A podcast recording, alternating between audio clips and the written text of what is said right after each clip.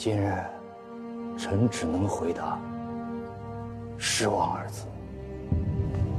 令君的失望，莫非是觉得如今的苦不再是汉臣了？当初明公奉迎天子，以令诸侯，我们共同起誓，永为汉臣。可是今日的明公还是汉臣吗？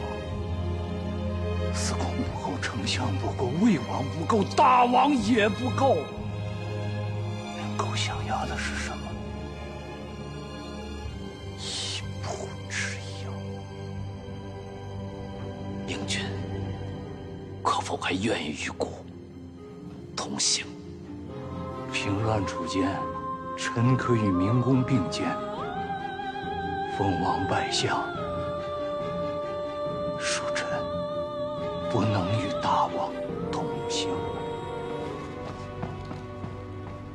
老爷，魏王送来食盒，魏王所赐，你现在用膳吗？尊者赐，不敢辞，请上来。是。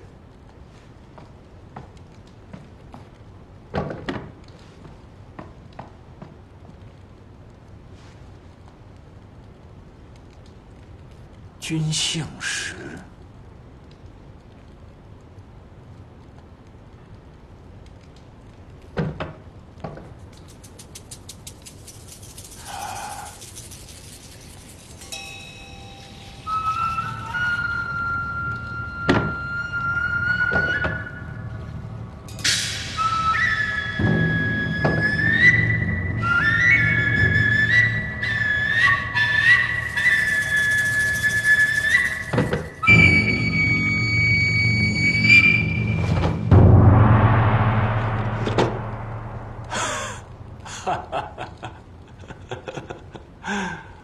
出世三十年，荀彧今日终无汉路可食。这个我们军事联盟这个这个戏这段是有根据的，啊，是是有出处的，嗯，这个这个是有这个是有这个典故的，就是写着君姓石嘛，所以就因此因此而产生了这个产生了分歧，最终的结果呢就是。呃，曹操就 曹操就下了狠心嘛，这段是有的啊。但是同时也反映了那个时代的，因为怎么说呢？对于曹操这个人，我们必须得说他是有争议的一个人物。嗯，所以在那个时代呢，呃，一方面我们肯定曹操这个人呢，他的那种大局的把握，他对政治的把握，呃呃，还有他的这个文学的素养。方方面面都体现出很优秀的素质来，但是另外一方面呢，对于他对于朝廷的把控，有一些文人呢还是持怀疑态度的，所以才造成了怎么说呢？